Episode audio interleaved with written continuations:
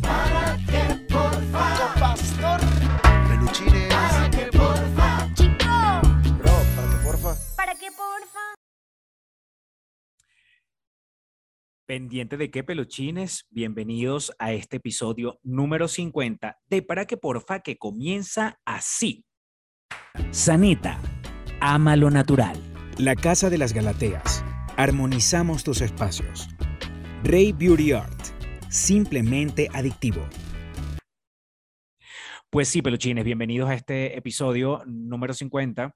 Quiero darles las gracias a todos los que están viendo este episodio, no importa en la fecha en, lo que lo en la que lo estén viendo, no importa si es por su celular, por la computadora, por la pantalla de su televisor, por su tablet, ta- por su tablet.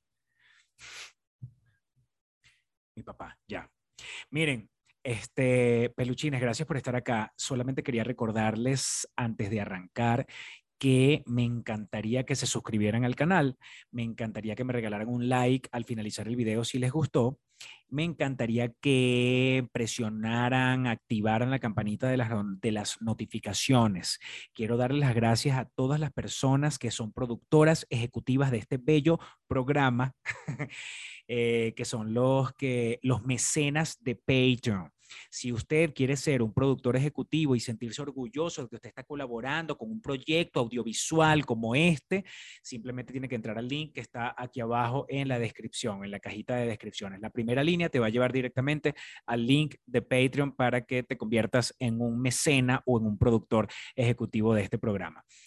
Em, bueno, el día de hoy o en este programa tengo un invitado especial, como son todos mis invitados, pero esta vez nos pusimos, no digamos que un poquito más serios, pero sí nos pusimos un poquito más técnicos porque mm, eh, estamos hablando con el doctor Ron. Eh, así se hace llamar por las redes sociales, sobre todo por el Instagram. Yo de verdad que no recuerdo cómo llegué a su perfil de Instagram, pero me parece que es súper interesante y la información y todo, la- todo el contenido que maneja en sus redes sociales creo que es muy interesante, está muy bien llevado. Entonces, eh, espero que disfruten de esta conversación. Específicamente hoy yo quise hablar de un tema eh, que posiblemente ya lo vieron ahí en el, en el nombre del episodio, eh, un tema que en algún momento nos va a tocar de cerca porque las estadísticas de la cantidad de personas que sufren de Alzheimer son altas. Entonces, es bueno saber de qué se trata, es bueno saber qué cosas podemos hacer nosotros para estar preparados para esos momentos, no solamente porque nos pueda pasar a nosotros, sino porque, no, porque le puede pasar a alguien cercano. Entonces, eh, tuve una conversación muy amena con el doctor Ron, espero, él está en Venezuela, espero que la disfruten. No se olviden de regalarme el like, de suscribirse y de dejarme un comentario también. Gracias por estar acá. Si quieren ser parte del Patreon, aquí está en la cajita de descripciones. Quédense ahora con esta conversa que tuve con el doctor, el doctor Ron y gracias por estar aquí, peluchines. Ahí está. Bro, para que porfa. ¿Para qué porfa? Doctor, doctor. Así decía una canción. ¿Qué edad tiene usted, doctor? 35. Un niño. No vas a saber de qué, de qué, de cuál No, no, canción no. te estoy hablando. ya con la referencia, inicialmente ya no, ya me perdí. Decía como que, doctor, doctor, no sé qué cosa para el mal de amor o algo así. No, no, no. no. Era como un merengue. De eso que escuchaba Ah, imagínate. Imagínate. El doctor Ron, así yo conozco al doctor. Doctor, cuénteme de su nombre y su apellido. Vamos a empezar por una presentación un poquito más formal para que la gente sepa con quién estamos hablando.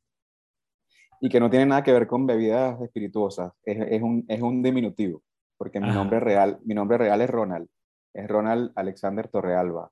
Y pues el tema de Doctor Ron fue como que una casualidad y de repente me empecé a dar cuenta que era como un enganche muy productivo para la cuenta y bueno, se quedó, se quedó Doctor Ron.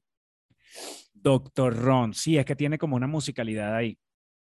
Sí, Y para el venezolano, Ron, este, ya sabes.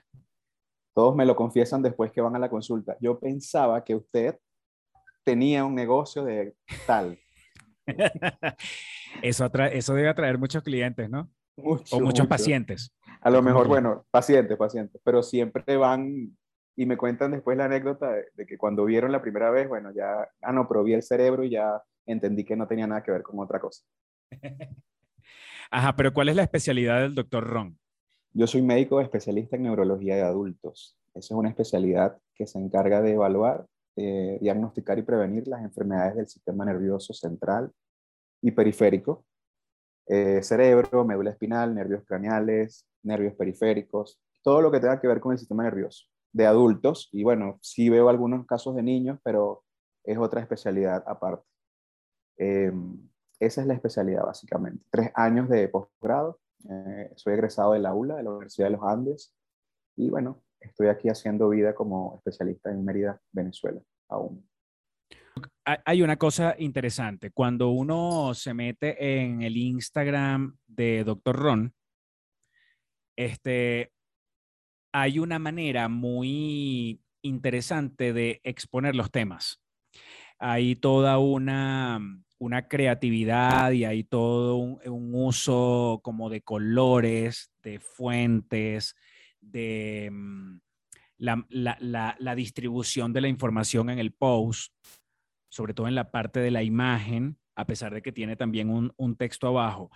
Todo eso está fríamente calculado, me imagino, ¿no? No, en lo absoluto.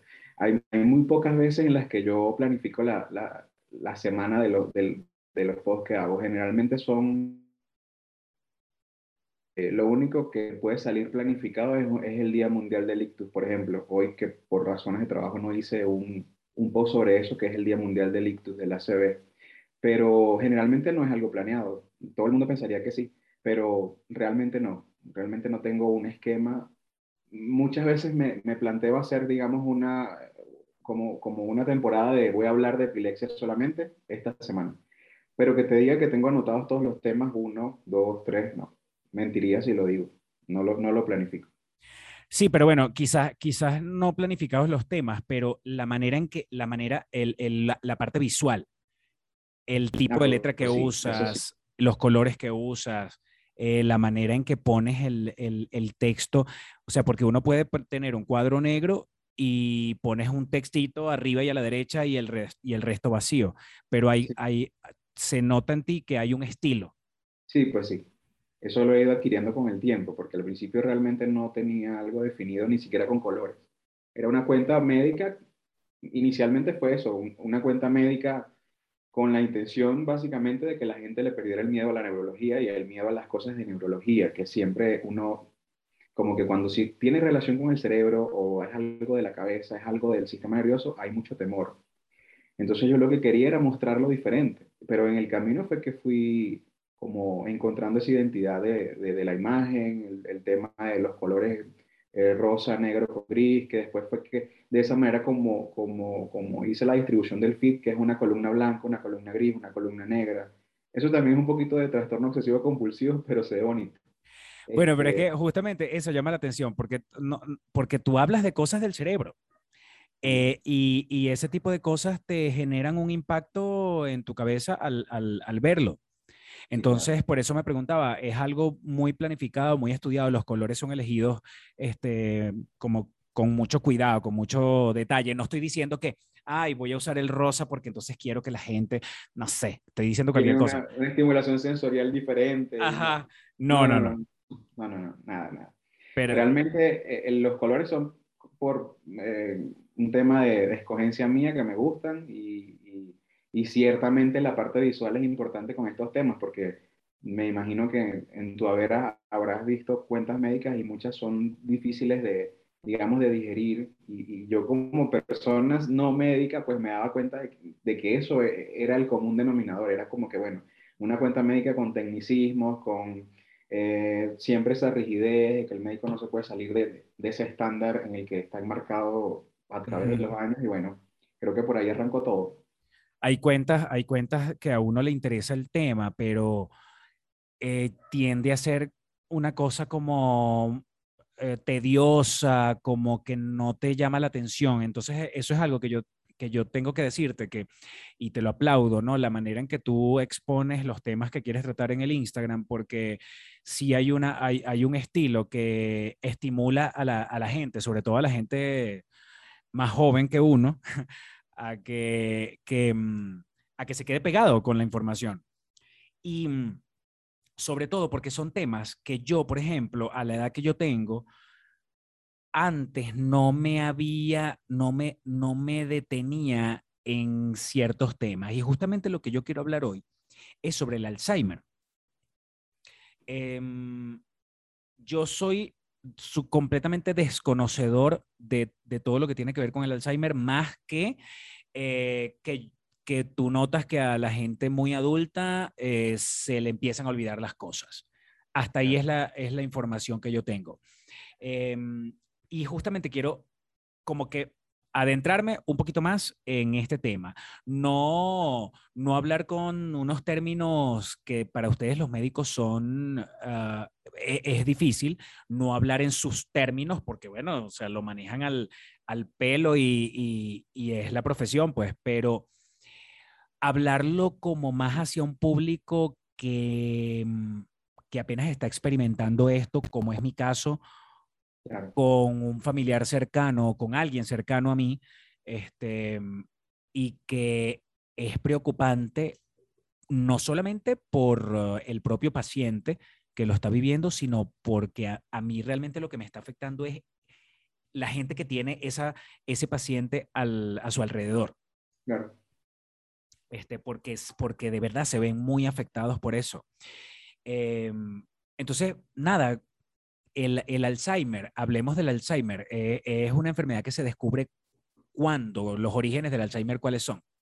Mira, eh, pues el, el primer caso fue, fue este, reseñado por Alois Alzheimer, de hecho ese, ese, es su, ese es el epónimo. Él hizo un, un ensayo en el que describía un paciente con alteraciones cognitivas, eh, alteraciones cognitivas de tipo eh, alteración de la memoria, ¿sí? Desde ese momento, eh, y bueno, que fue un poco más a profundidad con el hecho de, indagar qué pasaba dentro de los cerebros de las personas que fallecían, porque luego fueron documentados nuevos casos, otros casos diferentes, y tuvo la oportunidad de revisar el cerebro por dentro de esas personas y, comenzó como a dar en el clavo de lo que realmente pasa con, con, con las personas con Alzheimer y describió los dos hallazgos anatomopatológicos que son los más predominantes, es lo que tú te, lo que tú te, te consigues cuando revisas el tema, que son ovillos neurofibrilares y placas amiloideas. Eso suena muy complicado. Sin embargo, lo que tienes que entender de esto es que son productos que se acumulan dentro del cerebro, en las neuronas, y que forman como un entramado, como una especie de, de, de, red tóxica que evita que el funcionamiento neuronal sea adecuado. En, en, esencia, eso es lo que ocurre. Eh, el cerebro tiene sus mecanismos básicamente de, de, de, desechar el exceso de estas sustancias, o sea, tiene como un equilibrio.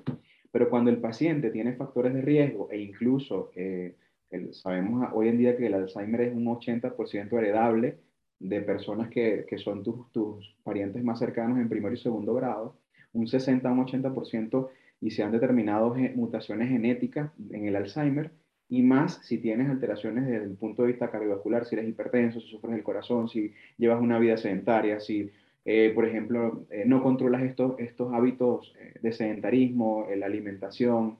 eh, todo es una mezcla, digamos, que, que, acelera el hecho de que si tú ya tienes la predisposición genética, pues vas a despertar esos mecanismos nocivos que finalmente lo que hacen es eh, exagerar ese depósito de sustancias tóxicas en el cerebro y comienza entonces esta cascada de síntomas en los que el paciente ya no, digamos, puede valerse por sí mismo y se afectan áreas muy claves en el cerebro, que son áreas de asociación.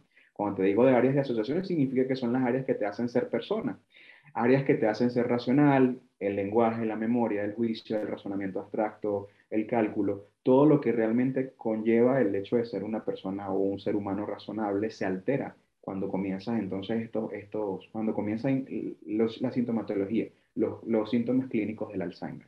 Pero, pero, a ver, no necesariamente, eh, como tú dices, eh, dices que en un, en un 80% podría ser hereditario, ¿no? Pero puede, puede una persona padecer o sufrir de Alzheimer este, por otras razones que no sean hereditarias. Pues básicamente son, es, es lo que te comentaba del, del- hay como un, un- un- un entramado de factores ambientales que hacen que si tú no tienes el gen, pues desarrolles demencia, porque pues si tienes hipertensión o, sufres el corazón o, o- o tienes alteraciones metabólicas, eres obeso, no comes bien, eh, fumas, eh, tomas licor y todas estas cosas se mantienen en el tiempo. Además, eh, hay otros factores de riesgo, por ejemplo, si tuviste un accidente y te golpeaste la cabeza, puedes desarrollar demencia en el pasar de algunos años, o si, por ejemplo, no estudiaste el nivel de, de culturización o el nivel de profesionalismo que tengas, qué tan culto seas, se ha determinado que es un factor protector para el desarrollo de enfermedad demencial de tipo Alzheimer.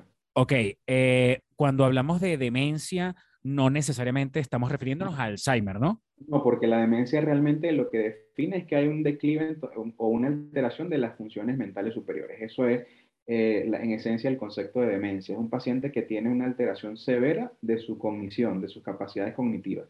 Cuando ya hablamos de Alzheimer, es un, es un digamos, un, un- un subtipo de demencia que es una de las más frecuentes, pero hay otros tipos de demencia. Está la demencia vascular, demencia por inclusión de cuerpos de leve y demencia frontotemporales. O sea, la lista es inmensa. Pero la demencia, como a grosso modo, como enfermedad, lo que define es que la, la alteración ocurre en las funciones mentales del paciente. O sea, el paciente cognitivamente va en picada. Y, y, a ver, ¿tendrá sentido que yo diga, por ejemplo, o que yo piense que una persona, a pesar de ser para mí, digamos, no es un anciano, anciano, ancianito, porque 70 años yo creo que, que no es eso. Tampoco estoy diciendo que sea una persona joven, jovial, pero 70 años, que además es la misma edad que tiene mi mamá, este, las razones por las que, tú acabas de decir, eh, ah, como que en, en su etapa adulta no tuvo una ejer- ejercitación suficiente, es que no sé si, no sé, yo creo que ese no es el término exacto que hay que usar, pero de, mm, de sus capacidades cognitivas y de estudios, se puede saber, o de, o de mm, eh, retos a nivel analítico, a nivel lógico, que tuvo que enfrentar como para que tuviera algún tipo de exigencia y eh, co- como que es como si el cerebro fuera un músculo que uno lo puede entrenar como si como cuando uno entrena otro tipo de músculos en un gimnasio. Claro. Este, si una persona no estuvo o no ha estado expuesto a ese tipo de, de, retos, si se puede decir así, eh, como tú dices, tiene tendencia a desarrollar el gen. Sí, mira, fíjate, el gen realmente no es que lo desarrolle porque ya eso es una carga genética que nace contigo. Lo que, de lo que estás hablando son modificaciones en el estilo de vida. Eso es básico, eh, digamos, en medicina. Eh, el término realmente es modificar lo que haces y lo que no. Lo que logras con el hecho de hacerlo o no hacerlo, todo lo que mencionaste, es atenuar o incrementar el riesgo de desarrollar la enfermedad. O sea, si tú te cuidaste y estudiaste, no es que estás exento 100%, sino que disminuyes considerablemente el riesgo de desarrollar la enfermedad. Pero cuando tú Sí. dices estudiaste, ¿a qué te refieres? ¿A una carrera universitaria o a Sí, estudiar? básicamente, sí, y personas cultas y no necesariamente que vayan a la universidad, personas que hayan leído toda su vida, que les guste ser autodidactas, que aprendan un nuevo idioma, que generen mecanismos de, digamos, de neuroplasticidad, que es pues la capacidad de, de- de generar nuevas conexiones neuronales a través de el ejercicio cognitivo. No necesariamente tienes que tener un título en la universidad. Personas que son cultas, son personas cultas que leen, que tienen toda una, una carga literaria en su haber, pues una cosa maravillosa, pero no es que tienes que ir a la universidad, pero por supuesto que mientras más te desarrolles desde el punto de vista educacional, cognitivo, eso está tomado actualmente como un factor protector. No, no quiere decir que si vas a la universidad y eres un profesor de alta, eh, de alta gama y que eres el, el- el papá de los helados en, determinada eh, eh, especialización o en determinada área, estás totalmente libre de tener Alzheimer, porque hemos visto casos de pacientes que son profesores, son doctores, es muy, es muy paradójico porque hay muchos médicos que han estudiado toda su vida y bueno, tienen, desarrollan enfermedad de Alzheimer. Solo que es un factor protector, o sea, te protege, te aleja del riesgo de, de desarrollar la enfermedad. Solo eso. Y, y es una, una recomendación a nivel universal, a nivel mundial. Es hacerlo, es cambiar, básicamente.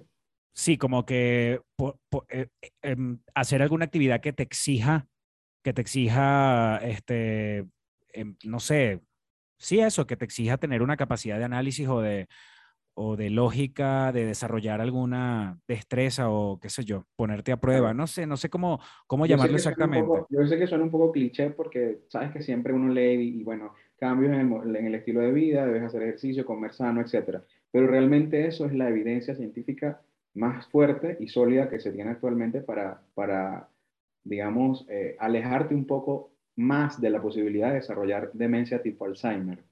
Pero más allá de eso es el control de tus factores de riesgo. Recuerda que no hay una cultura, o al menos en Venezuela, no hay una cultura de ir al médico cuando uno se siente bien. Uno va al médico es cuando se siente mal. Entonces, un paciente hipertenso, un paciente que sufre del corazón, un paciente con diabetes, un paciente con alguna alteración, una- alguna enfermedad crónica, generalmente no hace ese control. Y lo que se recomienda es el control agresivo, es decir, desde temprana edad tú tienes que ir al cardiólogo, pasada una edad, 65 años, debes ir a un chequeo cardiológico una vez al año. Eh, debes, si eres hipertenso, ir dos veces al año, etcétera. Ese tipo de, de digamos, de, de cambios o de, o, de, o, de, o, de, elementos que tienes que tomar en cuenta para poder saber que luego no vas a tener, digamos, el, el, el, el, desarrollo de la enfermedad. Y, bueno, la edad también es, es un factor, ¿no? 65 años es como el punto de corte. O sea, es la edad como que a partir de esa edad es cuando se desarrolla Alzheimer tardío, porque hay un, un Alzheimer que viene debajo de los 65 años. A diferencia de lo que se cree que solo da en personas ancianas, hay un Alzheimer que puede comenzar de manera temprana antes de los 65 años. Ese sí se asocia un poquito más a la parte genética. Claro, pero cuando tú dices que una persona debería hacerse chequeos y controlarse, no esperar a, a que ya realmente empieces a padecer los efectos de una enfermedad crónica, sino que vayas a hacerte chequeos cuando todavía no sientes todavía algo, no, no tienes alguna alerta, ¿no? Claro. Eh, estás hablando de como de, como de otro tipo de, de factores, pero por ejemplo, si estamos hablando de, que, de, de tu salud mental, em, tú podrías con anticipación hacer algo como para ver en dónde te encuentras o si tienes que tener algún tipo de cuidados con eso. Así como cuando, así como cuando eh, vas a chequearte el corazón, como tú dices, a los 60 Claro. años. eh, No, porque, o sea, realmente si, si, si pasa algo que te dé alerta o, o, por ejemplo, empiezas a olvidar, empiezas a, a, a, a tener alteraciones de la atención, o sea, estás muy distraído, estás olvidándote de las cosas, de, los, de las citas que tienes, de las cosas que tienes por pagar, de los compromisos que, que ya hiciste, o pues alguna otra cosa que te haga, mira, o sea, yo era un maestro sacando cuentas y haciendo cálculos y ahora no puedo hacer una suma. O por ejemplo, mira, se me olvida que tengo que ir todos los días a tal sitio, o mira, hice esta cita y olvidé ir, o, o dejé la puerta con la llave, o sea, esas cosas cuando aparecen hay que consultar, pero no, no, no es que el paciente debe ir antes de sentir algo, o sea, eso sería un poquito extremo. Y cuando te digo lo de los factores de riesgo es porque ellos inciden directamente en el funcionalismo de todo lo que te expliqué al principio. O sea, si tienes hipertensión, recuerda que es un daño dentro de los vasos sanguíneos y eso altera la funcionalidad del cerebro. Si tienes un problema en el corazón, pues eso básicamente le va a restar flujo y nutrientes al cerebro y va a quedar un cerebro pobre mm, de, de nutrientes y va, se va a atrofiar más rápido, se va a enfermar más rápido, etcétera, etcétera. Y así, bueno, una cantidad de enfermedades. ¿Qué tiene, qué tiene que ver la glucosa con un desarrollo del Alzheimer? Bueno, la glucosa básicamente es el, el principal, digamos, sustrato o el alimento preferido del cerebro. Pero cuando el paciente tiene alteraciones de su metabolismo, el del- de lo que es, digamos, el cómo usa la glucosa, cómo la extrae de la sangre, es cuando hay problemas, por ejemplo, eh, como el caso de la diabetes mellitus, cuando el paciente tiene tendencia a acumular más azúcar en la sangre o, glu- o glucosa en la sangre, pues lo que ocurre es un daño dentro de las arterias, un daño que se llama endotelial, que es justamente en la capa interna del vaso sanguíneo. Y eso es crónico. Eso lo que va a desarrollar es una disminución del flujo de sangre. Es como si te imaginaras una tubería. Imagínate que en esa tubería, pues no debe haber ninguna obstrucción porque no te va a llegar suficiente flujo. Si hay alguna obstrucción y empieza a endurecerse, que es lo que pasa en la diabetes, porque hay endurecimiento del endotelio, se pone más rígido el vaso sanguíneo, hay acúmulo de grasa. La glucosa per se daña eh, la capacidad que tiene el, el vaso sanguíneo de regularse. Todo esto incide directamente en que si te dije inicialmente que el azúcar, es- la, glu- la glucosa es el principal alimento del cerebro, ¿cómo le va a llegar en una tubería dañada el sustrato principal al cerebro? Y, ese, y la demanda metabólica, o sea, lo que el cerebro necesita diariamente es altísimo. El 20% de lo que tú gastas en calorías, el gasto calórico que tú tienes, el 20% solamente es para el cerebro. Imagínate entonces ese sistema de tuberías alterado, dañado, obstruido por una cantidad de años sin control, sin cambios en, en el estilo de vida, sin las pastillas adecuadas, sin el tratamiento adecuado, por supuesto que vas a tener un cerebro enfermo tarde o temprano.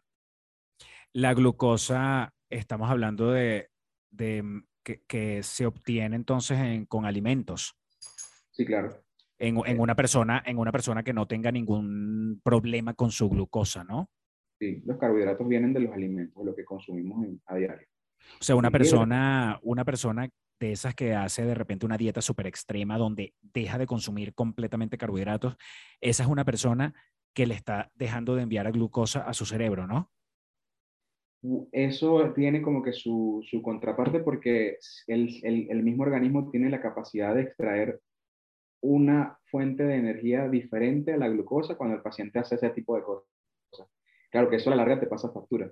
Si no hay glucosa y el paciente omite por completo los carbohidratos, esas dietas así medio locas que a veces la, la gente hace que solamente proteínas y, y- y- y lípidos o grasas full, o esas cosas que uno ve mucho, en- yo lo he visto mucho en, redes y lo he visto mucho también en el, en el consultorio y en los pacientes, pero el, el cuerpo tiene la capacidad de extraer la energía que necesita el cerebro de otros tejidos, por ejemplo, eh, del tejido adiposo, de la grasa, se forman cuerpos que se llaman cetónicos, pero esto a la larga, esto no es, no es, no es saludable porque no es la manera adecuada de, de que el cerebro se alimente, básicamente. Claro, pero él justamente estaba viendo por allí que decía, el cerebro se alimenta justamente de cetonas. Pues sí, los cuerpos cetónicos son como la, la, alternativa a la glucosa. Cuando la glucosa se extrae de la sangre, el cerebro come perfectamente bien. Él tiene sus tres comidas y meriendas perfecto. Pero cuando no, no ocurre este, esta extracción de la glucosa, los, las cetonas, los cuerpos cetónicos son los que le dan esa energía. Pero a la larga eso no es bueno para, para, para la salud cerebral. A la larga eso es, pues, puede... Es un, sustitu- es un sustituto de glucosa. es un sustituto y es un sustituto en casos de emergencia. Por ejemplo, los pacientes diabéticos cuando no, no hay glucosa, que hay hipoglicemia, o cuando tú sencillamente sin ser diabético haces un ayuno. ¿De qué te alimentas? ¿De qué, de, de qué manera tú puedes, cuando haces un ayuno, por ejemplo, eh, funcionar cognitivamente, ir a hacer cosas, etcétera, estudiar de las cetonas, de los cuerpos cetónicos? Pero eso tiene su, su, eso no es para todo el mundo, ojo, eso hay que individualizarlo y eso tiene sus cositas luego a largo plazo, cognitivas sobre todo, desde el punto de vista cognitivo. Pero digamos, en, con- en conclusión, eh, uno debería alimentar el cerebro de glucosa y no de cetona. Así o sea, evitar, es, evitar al máximo que uno deje de consumir la, eh, alimentos que, que te aporten glucosa para tu cerebro. Es, así es. Eso es correcto. Claro, manteniendo el equilibrio, ¿no? El equilibrio tiene que existir. No, no pueden ser más carbohidratos que lípidos, ni más lípidos que carbohidratos. O sea, debe ser algo balanceado. Pero sí, en conclusión es así. Debe, debe ser su, la, la glucosa y el oxígeno sus dos principales alimentos. Eso es básico.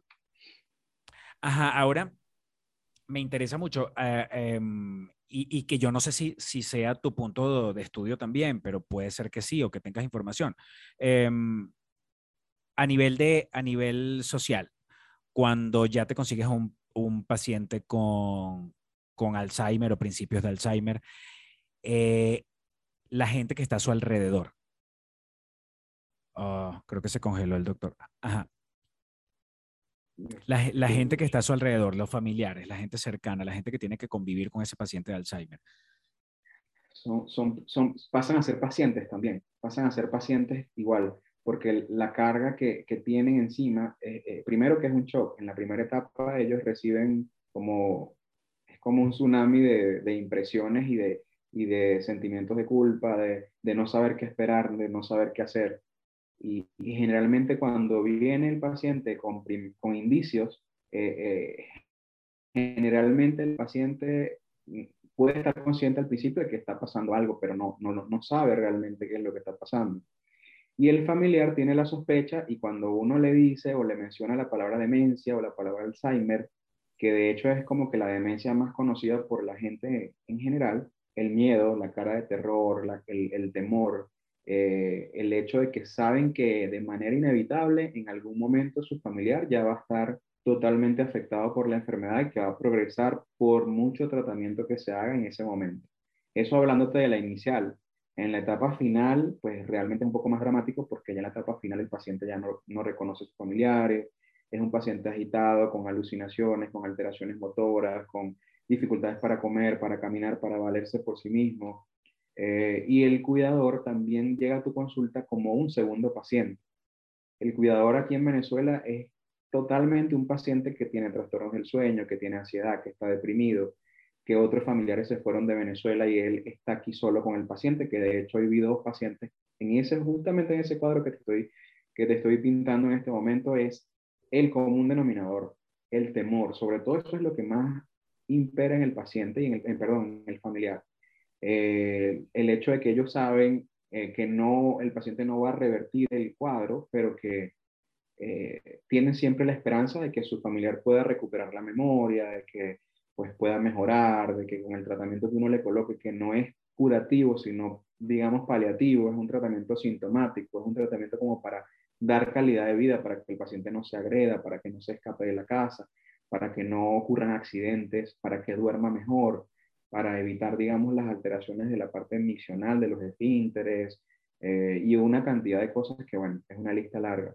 Pero es miedo lo que tú ves en la cara de un familiar que, al que tú le dices, mire, este paciente probablemente está desarrollando esta alteración, esta es una enfermedad degenerativa que, bueno, que va, va uno no le da como ese espaldarazo de golpe ya, o sea, uno no va de frente y le quita la esperanza, pero hay que hablar con objetividad y decirles que es algo que va a progresar. Pero es el miedo, el miedo es lo que más me impresiona, sobre todo en los familiares aquí en Venezuela.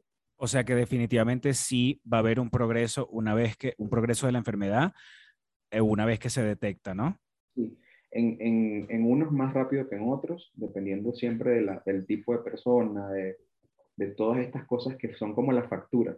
Todas estas cosas que te dije que podíamos hacer cuando éramos jóvenes, eso es tu factura tú haces ese balance ya cuando llegó ese momento y te vas a dar cuenta que avanzarás más rápido de acuerdo a que, claro, tengas o no el gen o que hayas hecho modificaciones o no en, en tus factores de riesgo, en tu estilo de vida, etc. Pero sí, generalmente de manera inevitable va a progresar. O sea, que podríamos estar hablando de, de, que la enfermedad no se, no se cura, pero se puede controlar. O sea, eso, sí se, eso sí se puede, se puede controlar un poco. Se puede controlar, se pueden controlar los síntomas, se puede retrasar un poco la progresión de acuerdo a algunas medidas que hagamos. Eh, digamos como que contener un poco que progrese tan rápido, ¿sí? En algunos pacientes. Para lograr eso de contener que progrese, inclu estamos hablando todavía de cambiar eh, hábitos y estilo de vida. No, ya, ya ahí son tratamientos específicos que tú le das al paciente son, digamos, para equilibrar toda esa cantidad de cosas que están pasando químicamente en el cerebro. Y ahí realmente, claro, por supuesto que si el paciente es hipertenso, yo no voy a dejar de lado que es hipertenso y tengo que tener un control estricto. Si el paciente tiene diabetes, yo por supuesto no lo voy a dejar de lado. Tengo que decirle que debe controlar la dieta, que debe controlar la parte de los tratamientos, etc. Pero realmente todos van a llegar a, un, a un punto en el que no van a, funcionalmente van a depender, van a ser 100% dependientes, su cuidador va a pasar a ser una especie de papá o mamá y ellos van a, pasar a ser una especie de niños, de, de, de, personas que quizá ya cognitivamente no tienen ninguna reserva, nada, nada los, digamos, eh, son, digamos, personas que realmente cognitivamente no están allí, a pesar de que la literatura describe, y eso es una de las cosas más interesantes que, que, que cuando, en, cuando era estudiante leía, porque siempre me lo preguntaba. Yo decía, bueno, pero si, si el paciente tiene eh, inexorablemente esa, esa evolución hacia, hacia el empeoramiento total y hacia que ya se va a otra dimensión y ya no, su memoria ya se daña, no hay un momento de lucidez, quizá en el que se conecta con, con el entorno, en el que se conecta quizá, y la ciencia dice que sí, realmente hay momentos en los que el paciente puede conectarse, dependiendo del estadio en el que esté, pero no lo sabemos. Por eso es que siempre uno tiene que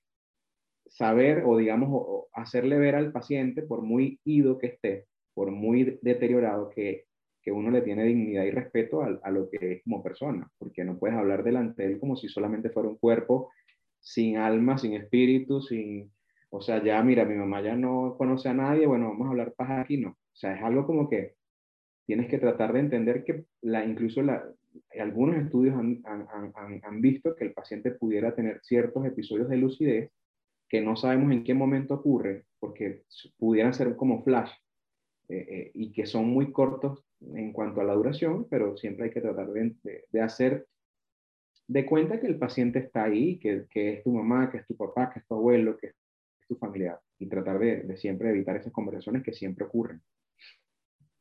Ahora, eh, ¿cuál es el... Has atendido muchos pacientes con, con Alzheimer, pero ¿hay una diferencia entre demencia senil o eso que uno ha escuchado que se llama demencia senil y Alzheimer? Bueno, tú sabes que yo soy un, un defensor acérrimo de, de- de que debemos eliminar ese, ese término de demencia senil porque mm, realmente no es, un, no es un tipo de demencia. El término de demencia senil incluso tiende a ser hasta despectivo con el hecho del envejecimiento, el envejecimiento fisiológico, porque tú como, como persona tienes una, un, un- proceso de envejecimiento fisiológico o normal hasta cierto punto. Es decir, no todos los abuelos desarrollan Alzheimer no todo, no todo el que envejezca debe estar demente. Entonces ese, ese término senil que habla de senectud, de que ya estás viejito y que estás demente porque estás viejito, eso realmente los neurólogos estamos como un poquito como que en desacuerdo. Claro, tiene sentido porque no es el, el hecho de que cada vez seas más adulto no, no te garantiza o no te asegura que tú empieces a ser demente solo porque vas avanzando en edad. Exacto, y hay, y hay pacientes que tienen, llegan a una, son tan longevos y, tan, y cognitivamente están perfectos, solo que bueno, que ya la edad, pues el, el organismo envejece, pero nosotros que somos protectores del envejecimiento digno o, o- fisiológico, pues no estamos de acuerdo con ese término de, de demencia senil, que, que muchos como que lo, lo, lo toman eh, como que sí es parte del, del, del deterioro normal de una, de una persona. O sea, ya tú llegaste a viejo, olvídate, olvídate del tango porque vas a tener demencia sí o sí. Y eso no es así. Por O eso, sea, pero tener un- entonces, un fenotipo, tienes que tener tu- Entonces, cuando uno, cuando, uno, cuando uno evalúa al paciente, tú determinas a través de la evaluación médica que, está, que tiene demencia y luego le pones el apellido. Este paciente tiene Alzheimer por estos criterios, porque tiene esta afectación, etcétera, haces un checklist, o tiene demencia vascular, pues porque, bueno, tuvo un ACV y luego del ACV daña el cerebro y, bueno, este paciente ya tiene alteración cognitiva después del ACV, o tiene otro tipo de demencia, hay muchísimos tipos. Entonces, demencia como diagnóstico, paciente que tenga alteración de acuerdo a tu checklist de alteraciones mentales de la, de la cognición. Y le pones el apellido. Eso es todo. eh, eh, cuando usas el apellido del Alzheimer, ¿cómo, cómo le llamas entonces a ese tipo de demencia? una demencia de tipo Alzheimer, demencia tipo Demencia Alzheimer. tipo Alzheimer. Claro, porque fíjate que también en, la- en la enfermedad de Parkinson hay demencia. Hay, hay una demencia en enfermedad de Parkinson y ese es otro tipo de demencia. Claro que los hallazgos a nivel de los, de los cerebros que se han evaluado pues pueden ser similares, pero siempre uno tiene que ver el contexto del paciente. Claro que también uno debe explicarle al paciente que es un poco difícil como que, epa, saber cuál es el que tiene vascular y cuál es el que está con Alzheimer y cuál es el que tiene, o sea, ver el contexto, el, el paciente como un todo. Bueno, si tuvo un ACV, eso es vascular probablemente. Si el paciente tiene un papá que se murió porque tuvo Alzheimer y tuvo una neumonía porque estaba encamado, tiene un factor de hereditario probablemente, bueno, eso puede ser un Alzheimer, más otra cantidad de criterios que, bueno, son, son bastante amplios. Además que es un diagnóstico que no se hace así como que, bueno, mira, ya viniste a mi consulta, no son.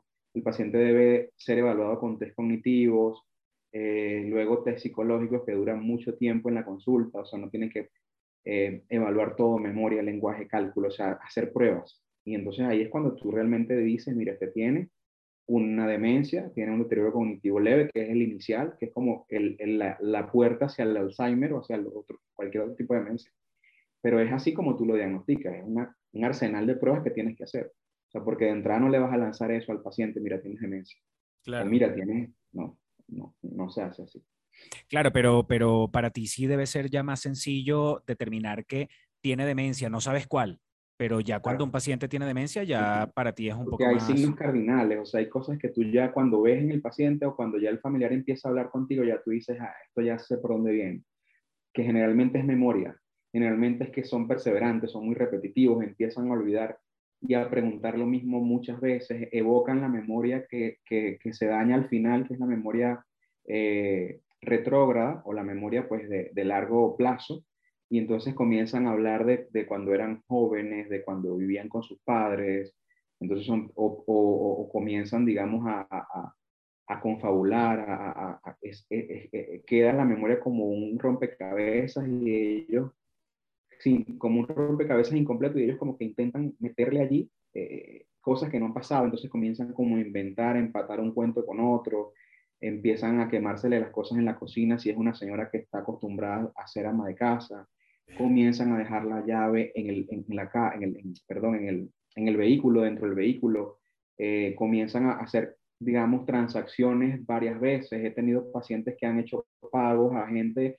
inescrupulosa que se ha valido de estas condiciones para hacer estafas, eh, pues se quema la comida, dejas la puerta abierta de la casa en la noche. Entonces ya cuando eso comienza a afectar tu, tu, tu, tu, tu quehacer diario y la calidad de vida ya se empieza como a ver amenazada, ya tú dices, no, ya sabes por dónde viene esto, ya esto probablemente tiene que ver con una demencia y ahí uno sienta al paciente. Lo ideal siempre es hablar con el familiar, primero, y luego hablas con el paciente o te entrevistas con el paciente dependiendo qué tan severo sea. Porque recuerda que muchas cosas el paciente no las va a recordar y entonces se va a sentir atacado porque no conoce al médico. Y el familiar entonces va a estar diciendo un poco de cosas que él tal vez no recuerda, entonces se hace de esa manera. Pero sí es más fácil, es más sencillo ahora para, para uno eh, determinar, mira, si es algo tipo Alzheimer, es algo vascular, esto ya viene por aquí, y uno comienza a hacer su protocolo de estudio, le piden los estudios necesarios y ya tú más o menos estadías la cuestión. Mm. Es que mientras vas, sobre todo ahorita que acabas como medio de hacer una lista de las posibles cosas que podrían irte indicando que hay un tipo de demencia, empieza uno a recordar las cosas que ha visto de los, o de las cosas que podrían terminar pasando, ¿no? En, el paciente que ya tú notas que hay algo extraño con su memoria. Este, ahora, eh, podríamos hacer como más um, claros en el tipo de cosas que nosotros podríamos hacer, apartando las de las que sabemos. Por ejemplo, nosotros sabemos que no solamente por el, por el tema de la demencia, sino por todo, nosotros deberíamos comer sano, comer con menos grasas, este, evitar ejercicio físico. tabaco, ejercicio y no sé qué. Claro. Este, podría, podría, existe una, como, no digo un manual, pero sí un, una serie de recomendaciones que son básicas. Además de estas que te estoy diciendo que son las básicas para, por lo menos para seguir viviendo, pues. Para todos, sí, para seguir viviendo y para cualquier enfermedad. Ajá. Pero en general, el, una vida llena de estrés es una vida llena de enfermedades cuando ya llegues a cierta edad. Eso es lo principal que uno debe entender por el hecho de que el estrés causa estragos a nivel del organismo y el cerebro, por supuesto, que no está exento. Pero fíjate que hay unas cosas bien interesantes que uno puede hacer, que no son tan básicas, pero ya que estamos hablando de demencia, recientemente recomendaron, se recomendó por parte de un, de un ente que se encarga de estudiar Alzheimer, se recomendó la jardinería como una habilidad que el paciente puede desarrollar para evitar la, el desarrollo de la demencia. Ellos no explicaban por qué, sino que, bueno, cultiva tus maticas, así tipo señora, tipo doña, haces tu, haces tu mini jardín en tu casa y bueno, eso tiene una evidencia fuerte de que, bueno, desarrollas... Es sexista, eh, se, doctor, es sexista lo que acaba de decir, porque también existimos los, los yo doños. Tengo mi, yo tengo también mi jardín afuera, no te preocupes que eso, por eso lo, lo dije principalmente por mí. Pero este, básicamente es como un mecanismo para activar ciertas estructuras de un sistema muy especial en el cerebro, que es el sistema límbico, que es el que se encarga de regular las emociones. Cuando tú estás bien, cuando te sientes bien, contento, cuando estás eh, cuando encuentras un- un- un- una, una habilidad nueva o estás, te sientes complacido con lo que estás haciendo, la, el, digamos, el, el efecto neuroquímico que eso tiene el paciente, realmente la persona lo desconoce y es tan fundamental. Es, es una cosa que por eso fue que ellos hicieron ese estudio en una cantidad de personas y bueno, determinaron que la jardinería era una, una habilidad que el paciente, si no le gusta, debe practicarla. Y la mayoría, bueno, la mayoría nos gusta y sobre todo en Venezuela. Este, y lo otro es también, hablando de habilidades, aprender un nuevo idioma, si se puede. Eso siempre va a depender de los gustos del paciente y del nivel cultural que tenga. Porque por supuesto que tú, alguien que no sepa leer o que sea, digamos, un, paciente o una persona que no ha estudiado, pues tú sabes más o menos cómo lo puedes manejar. Pero lo que le gusta al paciente va a definir, por ejemplo, que pueda aprender un nuevo idioma, que aprenda a tocar un nuevo instrumento, que comience a practicar una nueva disciplina deportiva, porque son cosas que generan mecanismos de neuroplasticidad. Y recuerda que ese mecanismo de neuroplasticidad lo que hace es hacer que se creen nuevas redes neuronales. Entonces, tienes un cerebro más fortalecido. Eso que decías de, de como que si fuera un músculo, es básicamente una forma gráfica de decir cómo funciona la neuroplasticidad. Entonces, uno siempre tiene que enfocarse en lo que le gusta al paciente y no permitir que deje de hacer eso. Si al paciente solo le gusta hacer su café en la mañana, hacer su arepa, no se lo puedes quitar porque tengo un diagnóstico de demencia o porque ya esté mayor o porque, mira, mi abue- a mi mamá yo no la puedo dejar que haga nada, yo la voy a tener como una reina y la voy a... No, o sea, porque eso le resta al paciente la satisfacción de sentirse útil, eso es muy importante. El sentirse útil y no solo cuando tengas alteraciones de, con la demencia, sino de- desde, desde temprana edad. Uno siempre tiene que sentirse útil y hacer lo que le gusta. Pero a Eso. ver, estamos hablando de, de, uh, ese tipo de actividades que dices, por ejemplo, jardinería o practicar un deporte, aprender un instrumento. Ha- ha- Hay una diferencia entre practicar un deporte y aprender un instrumento, porque o, o- o simplemente aprender algo es diferente a practicar, por ejemplo, un deporte. Puede ser que sea un deporte que lo has practicado toda tu vida, pero, Claro. pero, Pero una nueva disciplina y un nuevo idioma. Eh, Exacto, ya- estamos hablando de lo de que es novedad, de, la, de lo que... lo, de lo lo que- nove- lo novedoso genera cambios a nivel estructural en el cerebro. Y, son cambios positivos, son cambios neurobioquímicos y son cambios estructurales. Es decir, que vas a, vas a- vas a, digamos, a, a- a- a fortalecer más una red que ya existe, pero puedes generar otras redes diferentes o puedes fortalecer estructuras como el hipocampo y lo que te decía el sistema límbico. Al, tener ese sistema de recompensa activado, cuando te sientes feliz por hacer algo, cuando te sientes bien, o sea, el- es como un baño de sustancias químicas positivas que protegen en contra de enfermedades degenerativas, así, tal cual. O sea, es como que si tú embalsamas el cerebro en sustancias químicas que son positivas para evitar que pues el estrés oxidativo que, que genera un paciente, por ejemplo, deprimido, preocupado todo el tiempo, que es multitarea y que lo que vive es en estrés, eh, o que el paciente pues dejó de hacer sus cosas eh, que le gustan porque, bueno, porque ahora se casó, porque tiene una pareja, porque ahora tiene hijos, o porque, etcétera. O sea, eso no se puede abandonar. En la vida nunca se debe abandonar. No solo con Alzheimer, sino con un arsenal de enfermedades neurodegenerativas. Porque son, digamos, cambios químicos positivos que, digamos, fortalecen tu sistema, tu sistema nervioso. Eso es en esencia lo que ocurre. Entonces, claro, aunado a los cambios que ya sabemos que tú dijiste que bueno, eran los cambios necesarios para mantenerse vivo, es el desarrollo de nuevas habilidades. Nuevas habilidades implica que lo vas a aprender.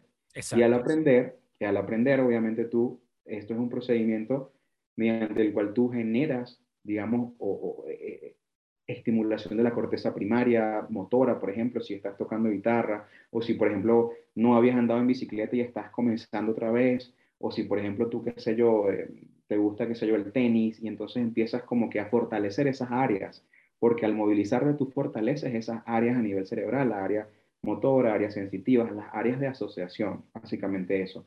Y esas áreas de asociación son, en definitiva, lo que se daña en la demencia. Entonces, si tú tienes eso bien fortalecido desde temprana edad y con, tu, con las cosas que, que, que te hacen sentirte bien y, y, y, pues gestionas todo lo que ya hemos conversado, pues obviamente vas a tener menos riesgo. El que va a desarrollar lo va a desarrollar inexorablemente, pero puedes atenuarlo. O sea, puedes atenuar el riesgo, puedes disminuir considerablemente el riesgo. Y mientras más joven comiences, mejor. mientras más a temprana edad comiences, muchísimo mejor. Porque también hay una, hay una tendencia a, que, no- que la veo súper positiva también, por ejemplo, a jugar eh, jueguitos con el celular, por ejemplo. Ajá. Descargar juegos y jugar o, o, mm, hacer, em, que si sopa de letras, crucigramas y ese tipo de cosas. Ese- e- e- esas actividades también, por Sí, supuesto, eso está ayudan. recomendado, sí, está, está recomendado. Incluso en algún punto del camino, recuerdo que también hubo un estudio con, relacionado a los rompecabezas, porque estimulabas, el- estimulabas digamos, tu, tu orientación visoespacial. Entonces tú, haciendo un rompecabezas, pues estimulas áreas que te, que te mantienen orientado y te mantienen, mantienen activas esas áreas. El tema es activar, el tema es entrenamiento cerebral, básicamente. O sea, no lo puedes dejar así como que, bueno, ya es cerebro que se encargue él solo de hacer las cosas. O sea, tú tienes que, aparte de todo lo que hemos dicho, pues tienes que también estimular los crucigramas, sopa de letras, todo lo que sea un de- desafío cognitivo, quizás libros, por supuesto, si les gusta leer, porque siempre hay que basarse en lo que te gusta, porque si no te gusta, si odias leer, olvídate que eso va a ser positivo para tu cerebro si estás leyendo solo porque, bueno, el médico o neurólogo me dijo, léete 100 años de soledad, que son muchísimas páginas, o sea, eso no te va a generar un cambio en el sistema límbico, no te va a, hacer unas modificaciones positivas químicamente hablando. Entonces siempre tiene que uno estar como que en sincronía de lo que te gusta, de lo que le gusta al paciente. Sí, porque también eh, el bienestar viene también de- del placer que te da hacer esa actividad o Exacto. aprender esa cosa que estás aprendiendo. Exactamente. O sea, el placer y la recompensa. Y ese sistema de recompensa donde entran muchos neurotransmisores, la dopamina, la noradrenalina, o sea, todas esas cosas, eh, en, en- el momento de que se activa el sistema de recompensa y cuando, cuando hay esa activación que estás, en el momento en que estás, a- a- digamos, eh, aprendiendo esa nueva habilidad, pues lo que ocurre son, es fortalecimiento de esas áreas del cerebro para que cuando llegue el momento de la oscuridad, cuando llegue el momento en que se instaure esa enfermedad, pues tengas, digamos, como una progresión más lenta, eh, digamos que permanezcas un poquito más de tiempo conectado o lo retrases, sencillamente lo vas a retrasar. La progresión la vas a retrasar.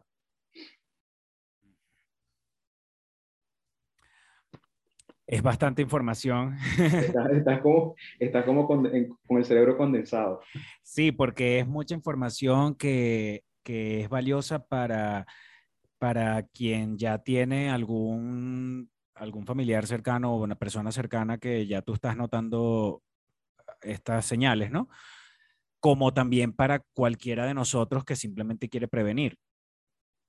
Así es. Entonces es como mucha información, pero digamos, eh, sí, sí creo que se entiende perfectamente que hay, hay ciertas cosas en las que podemos trabajar que no necesariamente tenemos que em, eh, rompernos la cabeza viendo qué podemos hacer, como tú dices, aprender algo, aprender una disciplina, una actividad, un, un- un- un idioma o algo musical. Este, hay cosas que podemos ya ir haciendo como para de alguna el manera estrés, controlar. El estrés es muy importante. El estrés que tú El sabes que uno estrés. sufre- el estrés es un punto álgido en- en- en la, en la progresión de muchísimas enfermedades. Una persona estresada es una persona inflamada, es lo que siempre decimos. O sea, y, y el ámbito proinflamatorio, el hecho de que haya inflamación, genera que los cambios que ocurren en el Alzheimer, sea, esto sea más rápido y sea más severo. Entonces, fíjate cómo es una cadena de eventos, o sea, pasaste toda tu vida con estrés, pasaste toda tu vida con cortisol alto, con hormonas del estrés elevadas, con daño dentro de las arterias y no, no sentías nada, solo estabas preocupado, pero llegó un punto en el que empezaste con dolores de cabeza, desarrollaste hipertensión, luego ya vienes con un ACV, después de eso comienzas a olvidarte de las cosas. Fíjate cómo es una cadena de eventos que, que comienza solo con el hecho de, de gestionar el estrés, gestionarlo de manera adecuada. ¿Hay algún tipo de exámenes, de estudios que uno se puede hacer que te permitan saber con números, con resultados, ¿no? Eh, que estás, que tienes valores alterados gracias al estrés. Pues sí, claro, sí. Hay, hay pruebas hormonales, por ejemplo, pruebas de cortisol, dependiendo también de, de qué tan estresado estés o qué, es- qué sea lo que estás sospechando buscar o encontrar. No son cosas que se hacen de rutina, generalmente eh, son cosas que se hacen cuando ya el estrés ha hecho estragos metabólicamente hablando, cuando ya el paciente viene con, con, digamos, con aumento de peso, con dolores de cabeza, con alteraciones en la insulina, y bueno, ya es un campo un poquito más hacia la endocrinología, pero que lo hagas de rutina realmente sí, puedes hacerte una prueba de cortisol y va a estar en las nubes, en el Everest, porque es, es, digamos, la principal hormona del estrés, es la hormona del estrés, básicamente. Entonces, si vives una vida, eh, si estás perennemente estresado, por supuesto que el cortisol va a estar elevado. Quizá vas a Claro. Pero también hay, en esos casos, uno sabe cuando uno está estresado. Entonces es como, ¿para qué me voy a hacer yo es- un examen no de es eso? algo claro, no es algo que tú puedes hacer como de rutina, como para saber, no. Eh, se hacen casos muy puntuales, o sea, tú haces esas pruebas en pacientes en los que tú estás sospechando algo más, que hay otras, otras cosas, otros síntomas. Del, del resto, cuidarse. Cuidarse, vivir tranquilo y vivir feliz, entre comillas. ¿Cómo hace la gente, cómo hace la gente en Bueno, no sé. Venezuela? No sé, mira, no sé. Aquí son guerreros, en Venezuela son unos guerreros, los pacientes. yo los admiro mucho, los admiro demasiado. Ellos me admiran a mí porque me dicen siempre por qué no te has ido, que qué raro que alguien tan joven como tú está todavía. Pero bueno, tengo mis razones, pero más que la admiración de ellos hacia mí, es la mía hacia ellos. El hecho de no conseguir los medicamentos, de tener todo lo de hace 50 años, o sea, de que en el mundo se hagan cosas Fíjate que en el Alzheimer ahora ya no es el diagnóstico post-mortem, porque tú, hemos hablado de todo esto, pero el diagnóstico definitivo se hacía hasta hace algunos años con el cadáver de la persona. Tú agarrabas el cerebro y lo veías en el microscopio, y ahí era donde veías los cambios. Esa, esa era la manera de diagnosticarlo definitivamente, porque hasta entonces era probable. Ahora tú puedes hacer estudios en- mientras el paciente está vivo en el líquido cefalorraquídeo, eh, puedes hacer funciones, estudiar ese líquido, ya hay biomarcadores que te dicen, mira, ya esta, esta persona comenzó con estas alteraciones. Entonces, eso es un avance. Antes tú solo sospechabas y veías cambios macros a nivel de una resonancia, por ejemplo, pero antes era rebanada cerebral, o sea, tú no tenías ahí líquido que, que, que valiera nada. Entonces, imagínate, saber que eso, eso existe y, y estar en Venezuela, donde ni siquiera el tratamiento sintomático existe, donde no está al alcance de la gente, donde la persona por desconocimiento entiende esto de demencia senil, donde ya él entiende y deja que su familiar se vaya apagando poco a poco, porque es lo que va pasando, se va apagando poco a poco, ya es como una persona que se va consumiendo desde el cerebro, ¿sí? Entonces, tú ves eso y, tú dices, epa, mira, o sea, las fallas, pudiéramos hablar toda la noche de eso, pero son unos guerreros, los familiares y los pacientes venezolanos creo que son, son héroes, son superhéroes. Mi mamá, con mi mamá yo tengo una anécdota que siempre la cuento por ahí y es que cuando empezaron a, a hacer la- el racionamiento de luz, de electricidad, este, que sabes que la gente, bueno, no, se le acababa la batería de su celular y bueno, hasta el momento que le pusieron la luz otra vez y cargaba. Claro. Este, en mi casa somos varios hermanos eh, de mi familia y eh, muchos todavía están allá en Venezuela, la mayoría. Y mm, me cuenta mi hermana, por ejemplo, que llegaban así a la casa a ver cómo estaba mi mamá, porque como se le acababa la batería del celular y no había comunicación, bueno, y pasaban por la casa. Y mi mamá que estaba echada en una hamaca y, ah, no, ah, y en la oscuridad, y así como que, ay, aquí estoy, echada en la hamaca, ya no. Y entonces de repente llegaba la luz y no te creas tú que mi mamá iba como una loca a enchufar el teléfono. Mi mamá dejaba, si se le descargaba la batería, la descargaba y ella se quedaba echada en su hamaca y ella decía, yo, tan no voy a, me dice, yo no me voy a enfermar por este tema de la luz, o sea, no, no lo voy a permitir. Y así fue, así es. Y mi mamá también tiene conmigo, por cosas ya personales, como una campaña desde hace mucho tiempo pidiéndome que haga ciertas actividades que me ayuden a, a mejorar mi nivel de estrés y de ansiedad. Y, y mi mamá es una tipa que medita mucho y que hace mucha yoga. Y entonces ella, después de grande ya, mi mamá, después de jubilarse de la actividad que hizo toda su vida, que fue ser profesora de química, ella decidió empezar a estudiar una carrera nueva y fue una Ah, carrera así que de años. Ella, ella estudió acupuntura y, y ahora hasta atiende pacientes y ella hizo, hizo, no sé, ella Le llegó un empoderamiento, empoderamiento, se empoderó. una cosa como visionaria será, yo no sé, pero eh, mi mamá tiene ahorita 71 años y, y, y- y siento que, que está como más adelantada para su tiempo, porque ella hace actividades que yo mismo, con la edad que tengo y mucha gente con las nuestras edades, no, no hace y, no, y, y además no lo ve. No, no, Claro. no, no lo ve como una cosa pos- que podría pasar. O sea, yo ahorita me estoy interesando en el tema porque tengo a alguien cercano que ya empieza a mostrar señales, pero, pero en general la gente de nuestras edades No, sí, es cierto, tienes razón. no es- se interesa por el tema. No, no es, no es como el común denominador. Y lo que veo aquí es que solo dejas que progrese y listo. O sea, si, y sabes que es triste y muy, muy dramático, y es algo que veo en la consulta, que vas a la consulta con tu familiar con Alzheimer cuando la calidad de vida tuya es la que se ve afectada. Eso es Claro. terrible. O sea, cuando, cuando como cuidador no puedes dormir porque el paciente no te deja dormir, o como, pues obviamente es un tema también de, de educación en salud y todo lo que ya sabemos, pero oye, ha- ha- han pasado tantos años y el paciente no ha ido a consulta, entonces, ¿qué pasa aquí? O sea, ya cuando el cuidador es el que se afecta, es lo que he visto. No todos son así, evidentemente tengo pacientes muy cumplidos y personas que incluso están solas con cuidadores acá y sus familiares en el exterior y, y están muy bien controlados desde el punto de vista sintomático pues, y, y van a consulta. Pero es- hay muchos así. Como te Pero entonces, digamos, ah, para la gente que está viendo este, este programa, ah, acudan al médico apenas noten una señal, porque acudir antes de que sus, antes de que haya algo que te indique, una alerta que se, que se te genere, este, no tendría ningún sentido, pero apenas uno nota un detalle que mucha gente dirá, ay, ya nos estamos poniendo viejos, mira, se nos están olvidando las cosas. O sea, esa es, esa es otra. Eh, porque puede ser que de verdad a todos nos pasa. A mí se me olvidan demasiado las cosas y, y además tenemos ahora este recurso que, Sí. que no te permite ni siquiera que tú pongas a tu cerebro a trabajar.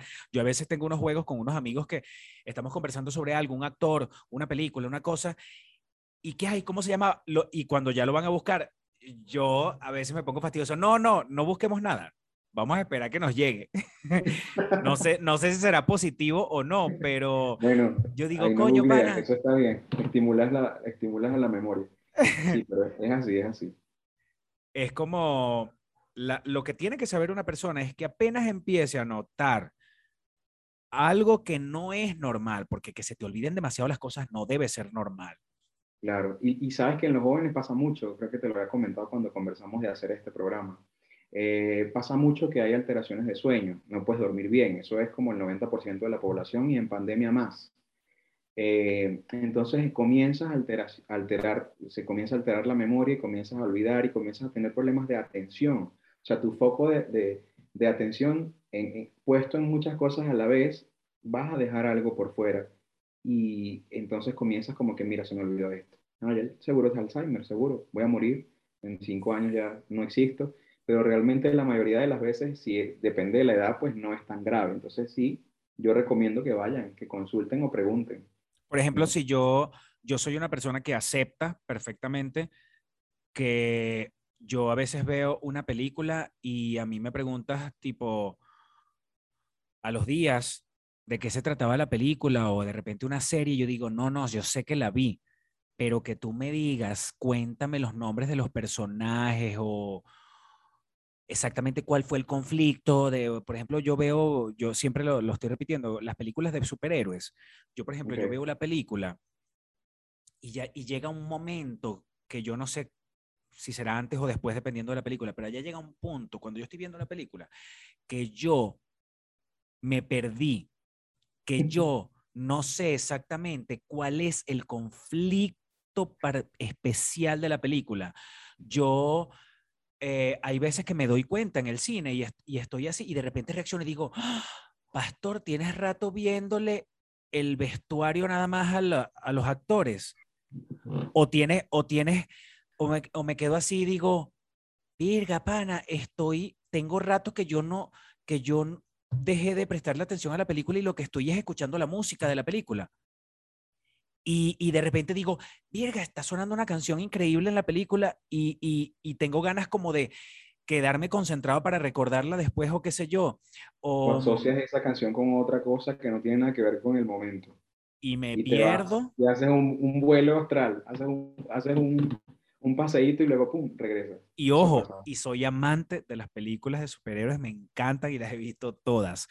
Pero si tú me preguntas cuál fue el conflicto de Spider-Man 3 o de Iron Man 2, no te lo voy a poder decir nunca, menos que vuelva a ver la película y te lo digo rápido. Pero si no, En el momento. si no, yo honestamente me quedo como en algún punto fijo. Si, mira, el traje de Iron Man tiene como unos detalles acá que yo, yo me puedo perder la película y yo lo que estoy es viendo el traje de, el traje de los superhéroes. Entonces, digo, bueno, eso puede ser, no sé, distracción como de... mm, Sí, eso es atención. Eso es neta, Atención. neta atención. Eso es atención. La, tu atención es, es- es- o sea, eres, eres fácilmente distraíble y bueno, eso nos pasa muchas veces. Pero eso no, no indica nada, menos que con- eh, empieces a tener alteraciones tan seguidas y consecutivas que ya no puedas meterte a un cine a ver una película. Pero sí, sí No, no, bueno, no he llegado hasta ese punto, pero sí, sí me distraigo fácilmente. Pero, por ejemplo, yo soy actor y cuando me toca, cuando me toca estar en escena, eh, ahí no, no pasan, eso no me pasa en escena. Pues a mí no me pasa que, ay, no sé, que se, me, ha- me ha pasado una vez que estaba haciendo varios proyectos al mismo tiempo y hubo un momento en el que salía a escena, yo era el primero que salía a escena y me quedé unos segundos así viéndome la ropa y no sabía ¿Qué por es? segundos, por segundos yo decía, ¿Quién soy? ¿Qué verga, personaje verga, soy? verga, verga, verga, ¿dónde estoy? Eso en- me pasó una vez o qué sé yo. Pero por lo general, yo noto, yo noto esa, por ejemplo, yo en una, yo escucho una canción y yo digo, quiero escuchar esta canción porque quiero, quiero algo particular de la canción. Si estoy manejando, bueno, pregúntame cuántas veces yo puedo poner la misma canción Y no llegas al meollo, al meollo del asunto. no. Y llego al otro sitio donde voy y dije, debo haber puesto la, le debo haber dado play a la canción por lo menos 10 veces. Y a mitad de canción estoy en otro peo. Claro, pero en ese tema estás ahí viendo, cuando vas manejando vas viendo otras cosas, te acuerdas de que tienes que hacer tal cosa cuando llegues, eh, sonó el teléfono eh, y en ese interín ah, me acordé que tengo que volver a poner la canción, ah, mira, vi esto aquí, ah, compré esto, vi acá, voy a hacer esto cuando llegue, etcétera. O sea, es una cantidad de cosas que te Es un llegan tema al de, sí, de, de atención. Y es atención, es atención. Y eso pasa mucho en la gente que es multitasking, o sea, la gente que hace muchas cosas a la, a la vez. Y, y si quieres abarcar mil cosas a la vez, alguna, en algún momento se te va a escapar algo. Eso siempre ocurre. Y, la- y hay, hay- hay personas que se asustan porque dicen, epa, pero ya va, si yo soy muy organizado, soy ordenado, soy obsesivo con estas cosas. Pero eso pasa, si tienes mil proyectos a la vez, algo se debe escapar. Más el estrés, obviamente. Y si a eso le sumas que no, si no duermes bien, pues obviamente eso es como una mezcla letal. Una mezcla letal. Me está como leyendo una cartilla así como que esto Ah. no, esto no, esto no, o esto lo hago, esto lo hago, esto lo hago, esto lo hago. Sí, es básicamente eso. Que le debe pasar a mucha gente. Debe, Le pasa a mucha cual- gente, pero eso, cualquier Claro, cantidad de gente te le pasa que no duerme completo, una cantidad de horas decente, este, no se alimenta bien, ma- esto, esto, esto, lo otro, no hace ejercicio, o sea, todo, todo eso. y con el teléfono en, en la- en los ojos para, para evitar que se segregue la melatonina, que es la que ayuda a que te duermas. No, yo, yo, eh, eso, eso lo estoy practicando desde la pandemia, ya yo creo que se debe haber pasado un año ya, que yo el celular lo dejo fuera del cuarto y me meto en el cuarto, en el cuarto no tengo televisión tampoco, Eso es muy importante. Sí. todo en el cuarto no tiene no tiene distractores y de verdad cuando yo entro al cuarto ya no no hay no hay forma en que me distraiga pero no sé si eso me estará ayudando en algo o no pero lo estoy practicando Sí. lo estoy se hizo una rutina la rutina es dejo el teléfono afuera entro cierro la puerta del cuarto y se acabó y no no hay comunicación con nadie Eso se llama higiene del sueño, así se llama así se llama. Es lo que, es- son, son medidas que tú tomas para tener una mejor calidad de sueño. y lo estás haciendo. Es lo que uno le recomienda a la gente cuando antes de colocar pastillas y todo el tema, uno le dice, mira, no puedes hacer esto con el teléfono, es preferible que el televisor esté fuera de la habitación, no hagas una extensión de tu oficina o tu sitio de trabajo en la cama, que es lo que muchos hacemos. Que hay gente que se Eh, queda dormida con la computadora abierta. La computadora acá, el teléfono aquí, las ondas así como que chocando. ¿Tú lo haces? todo- todo- A veces sí, a veces sí. A veces se me queda el teléfono en la cabeza, o sea, no puedo mentir. Si un paciente mío me ve, bueno, yo siempre les digo que yo no soy perfecto en la consulta, así que bueno. Pero sí, muchas veces me salgo de ese tema de la higiene del sueño y bueno, o se queda el televisor encendido y bueno, imagínate. Pero es lo que no debemos hacer. Y crear ese hábito es lo que genera que tu calidad de sueño sea mejor. O sea, no es solo dormir, sino que alcances fases de sueño específicas, que es sueño ligero a sueño profundo, y que sean 8 a 9 horas nocturnas. O sea, eso uno lo dice todos los días, pero alcanzarlo realmente es difícil. O sea, el hecho solamente de tomar mucha agua en la noche o tomar café, muchas veces lo hacemos, yo lo hago, antes de dormir, genera que es el efecto diurético, vas a orinar. Cada vez que orinas en la noche, ¿qué pasa? Interrumpes el sueño y no hay un sueño de calidad. Yo descubrí que, yo descubrí que yo puedo tomar agua máximo hasta las 6 de la tarde. Bueno, Porque yo llego a tomar agua, un vaso de agua a las 7, 8 de la noche, la cagamos. Paso toda la noche parándome. Imagínate. Bueno, eso es básicamente lo que uno le dice al paciente que no haga. ¿sí? Para que duerma mejor. Bueno, doctor, de verdad que esto ha sido una conversación para mí demasiado interesante y que a mí particularmente, y estoy seguro que a mucha gente que está viendo el programa, este tipo de temas le llama la atención y yo creo que está bien que, que conozcamos un poquito más sobre eso. En algún, momento, en algún momento nos va a tocar lidiar no, con, no necesariamente con nosotros, sino con gente cercana que esté pasando por un episodio de, de pérdida de memoria y, de, y que haya que atenderlo. Bueno, doctor, eh, a a lo largo del programa estuvieron viendo todos sus redes sociales, así que pueden seguirlo por el Instagram, que está súper interesante. Eh, no sé si hay algún otro medio o plataforma donde tú quieras que te visiten.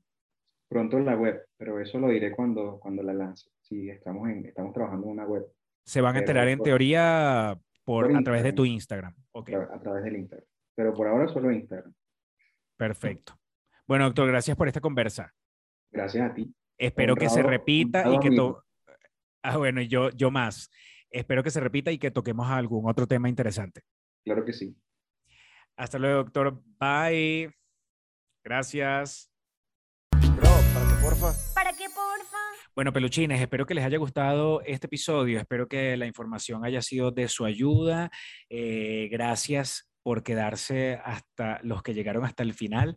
No olviden em, regalarme eh, like en el video si les gustó, suscribirse, eh, regalarme el like, ya dije, suscribirse, esas cosas que dicen los youtubers, este, mm, activar la campanita de las notificaciones y también ir al Instagram para seguir al Dr. Ron y estar eh, al día con el contenido que sube, que para mí es muy, muy, muy interesante. Gracias al Dr. Ron por haber eh, tenido este rato y haberme regalado esta este, parte de su tiempo.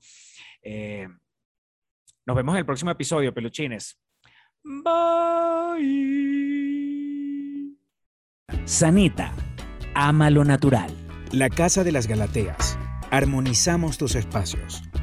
Rey Beauty Art. Simplemente adictivo.